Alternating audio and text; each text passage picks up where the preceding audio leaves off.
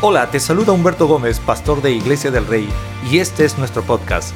Quiero agradecerte por acompañarnos el día de hoy a poder ser inspirados y animados, dejando que Dios pueda seguir moviéndose en nuestras vidas. Disfruta el mensaje. Espero que estés disfrutando este lindo tiempo de celebrar las bondades de Dios y estamos aprendiendo una linda serie que llamé por nombre El propósito de Dios para nuestra vida. Y en esta parte quiero hablarte del propósito de Dios para nuestra vida, pero antes quisiera que podamos leer Daniel, el capítulo 1, versículo 7. La Biblia dice que el jefe del Estado Mayor les dio nuevos nombres babilónicos. A Daniel lo llamó Belsasar, a Ananías lo llamó Sadrach, a Misael lo llamó Mesac y a Azarías lo llamó Abednego. Uno de los puntos que tengo que mencionar es el punto 6 en relación al propósito de Dios en nuestra vida. Demandará que estemos abiertos a cambios en nuestras vidas. Eh, realmente debe haber sido muy complicado para Daniel y sus amigos ser preparados, entrenados para el propósito de Dios en otro pueblo, con otra lengua, con otras costumbres. Y creo que ellos estaban haciendo un gran trabajo porque la Biblia lo habla y muestra que habían ganado gracia con las personas que trabajaban a favor del rey, pero ahora iba a llegar a un punto que iban a tocar de una forma mucho más profunda también a ellos. Y es que estando en Babilonia, el jefe del Estado Mayor les entregó nuevos nombres, definitivamente que estaba autorizado por el rey Nabucodonosor. Yo no sé cómo te sentirías tú si de alguna forma estabas amando el nombre que tienes y te lo cambian a Belsasar. En realidad a mí me gusta más el nombre Daniel que Belsasar, pero estando en Babilonia ellos no podían hacer nada en lo absoluto. Ellos no podían cambiar nada. Ellos estaban, recuerden, en esclavitud. Habían sido llevados para ser esclavos y servir en el palacio en Babilonia. No importa cuánto o cómo el sistema o la sociedad te llame. Lo que importa es quién eres delante de Dios.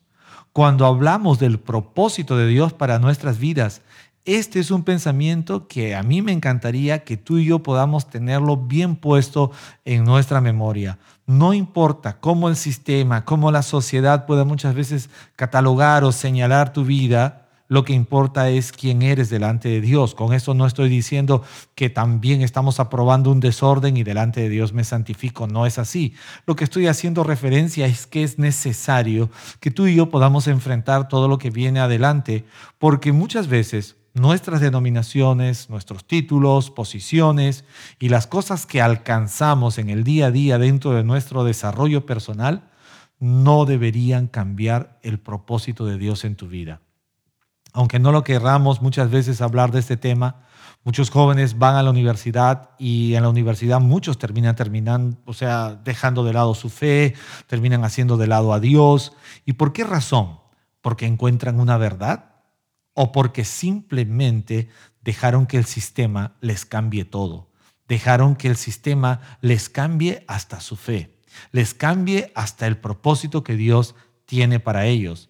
Necesitamos entender que mientras estamos en búsqueda o andando en el propósito de Dios para nuestras vidas, debemos estar abiertos a cambios, pero no estamos llamados a adaptarnos al sistema. Estamos abiertos a cambios y no a llamados a tener que adaptarnos al sistema. Hay un pasaje en Romanos 12, dice claramente que no nos conformemos a este siglo, sino que lo transformemos por medio de la renovación de nuestro entendimiento. Entonces es importante no adaptarnos al sistema, no acomodarnos al sistema, estar abiertos. En el caso de Daniel y sus amigos no tenían otra, el sistema los había En ese entonces el sistema era representado por Nabucodonosor y el imperio babilónico. Ellos eran esclavos. Usted y yo no somos esclavos en este tiempo. Usted y yo no hemos sido llamados a esclavitud y por esa razón y por muchas más que hay en la Biblia, no deberíamos dejar que el sistema busque hacer de lado nuestra fe o mucho menos afecte el propósito que Dios tiene para ti y para mí. Es fundamental mirar desde esa perspectiva. Cuando hablamos del propósito de Dios para nuestras vidas, el punto 7 es importante remarcarlo porque el propósito de Dios revelará hasta qué estamos decididos a hacer por el propósito?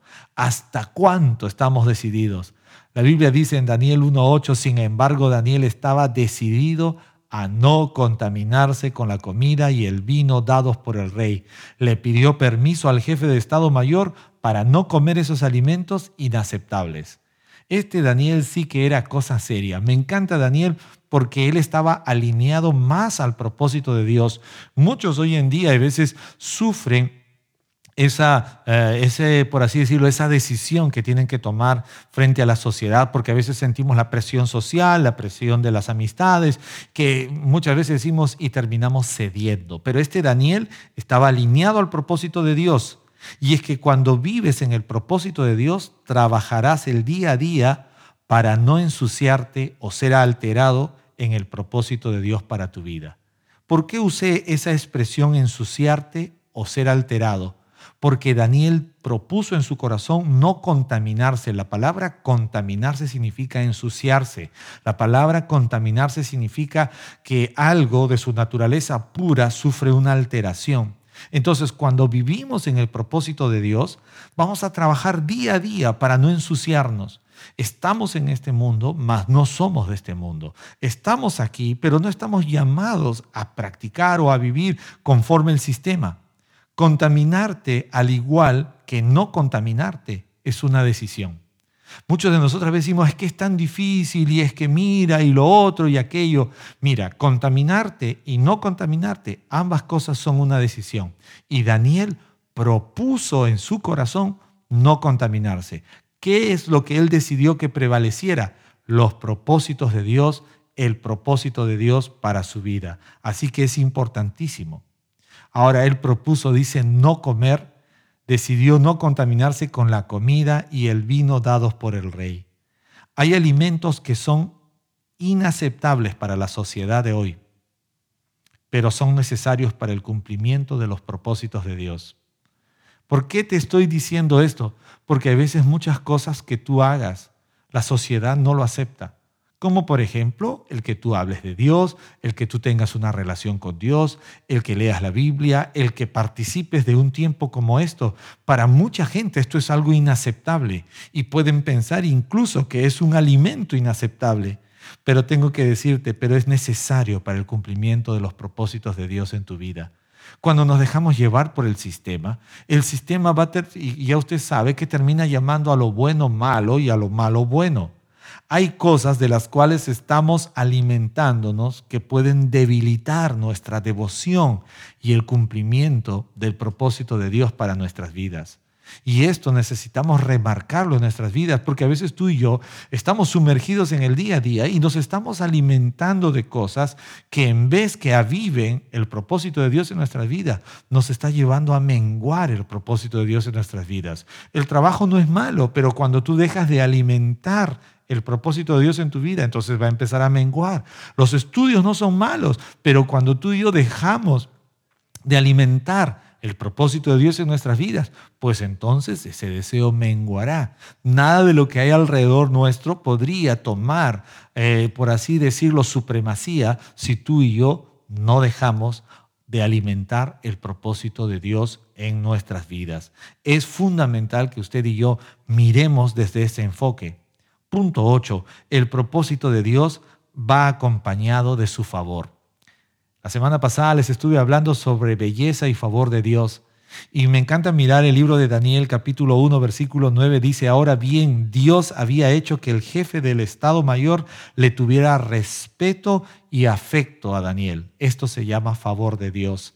Es que las personas que más gozan del favor de Dios son aquellas que están ejerciendo el propósito de Dios en su vida. ¿Quieres ser una de las personas que goce de una forma extrema el favor de Dios? Tienes que andar, tienes que aceptar, tienes que vivir en el propósito de Dios, porque el favor de Dios es una provisión para todo aquel que ha decidido andar en el propósito de Dios. El favor de Dios nos ayuda a avanzar millas extras. ¿Cuántos de ustedes muchas veces han jugado esos juegos de video y, por ejemplo, en el camino hay ciertas cosas que les aumentan vida o que les aumentan combustible o les dan millas extras? El favor de Dios son como esos eh, elementos puestos en el camino que nos dan millas extras, porque el favor de Dios se mueve de forma extrema cuando andamos en el propósito de Dios. El favor de Dios está a la disposición del cumplimiento de sus propósitos. ¿Qué quiere decir? Cuando una persona anda en los propósitos de Dios, el favor de Dios le acompaña de manera consecuente. No es algo que tengo que ir buscándolo porque está allí. ¿Por qué? Porque Dios sabe que has decidido moverte en el propósito de Dios, conocerlo, aceptarlo y andar en el propósito de Dios, entonces el favor de Dios está disponible para ti o para cualquiera que quiera vivir en el propósito de Dios. Y Daniel tenía favor, propuso en su corazón no contaminarse, el favor de Dios estaba allí y así, así él fue llegando y alcanzando niveles de mucha bendición en su vida por causa del favor de Dios, pero como consecuencia de su decisión de vivir en los propósitos o en el propósito de Dios. Último punto, Punto 9. El propósito de Dios te hace una persona brillante. ¿Cuántos de ustedes alguna vez han soñado o sueñan o son o se preparan para ser personas brillantes? La palabra brillante quiere decir puntualmente que es la gente que vive amplificada, que vive de forma notable, que no pasa desapercibida, es gente que deslumbra, gente que irradia, gente que brilla.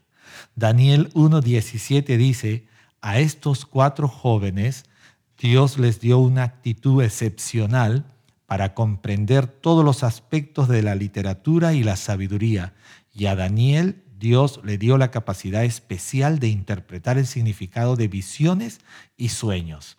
Era un hombre brillante. ¿Cómo llegó a ser brillante Daniel?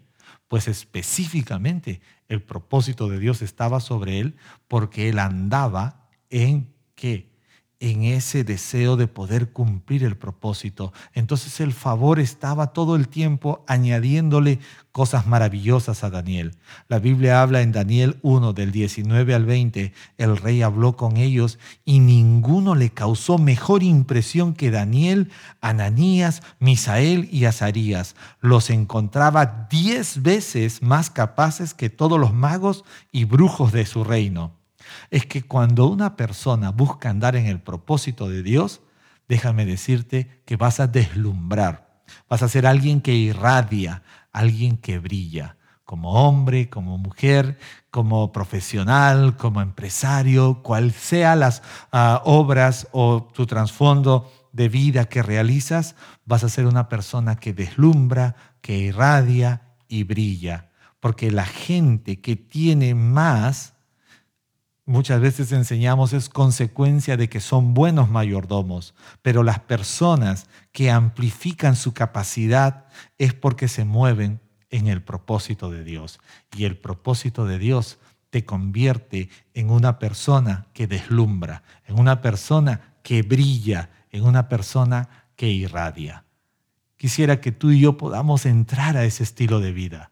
Daniel fue llevado, entrenado, preparado en una nación que podríamos decir pagana, una nación, como dice la escritura. Pero hay algo que tú y yo tenemos que mirar, que él estaba siendo entrenado, pero él propuso vivir su vida en el propósito de Dios. Espero que esta serie te haya ayudado a poder aclarar la decisión de poder andar en el propósito de Dios. Me gustaría que podamos orar por dos grandes razones, para que a partir de hoy podamos ser gente que brilla, gente que pueda hacer la diferencia, pero también que a partir de hoy tú y yo busquemos, como te mencioné, que el favor de Dios sobreabunde en nuestras vidas como consecuencia de vivir buscando el propósito de Dios. Y que también si nos estás viendo por primera vez, tomes la decisión de recibir a Jesucristo como tu Señor y Salvador. Oremos. Padre Celestial, te damos gracias en este tiempo. Gracias porque tú, me has dado una vida de propósito, tú me has dado una vida de bendición. y quieres que pueda vivirlo en esa forma, en ese estatus de bendición. Hoy quiero decirte de todo mi corazón que añoro ser una persona que anda en tus propósitos, que quiero deslumbrar, vivir con esa brillantez que viene de ti.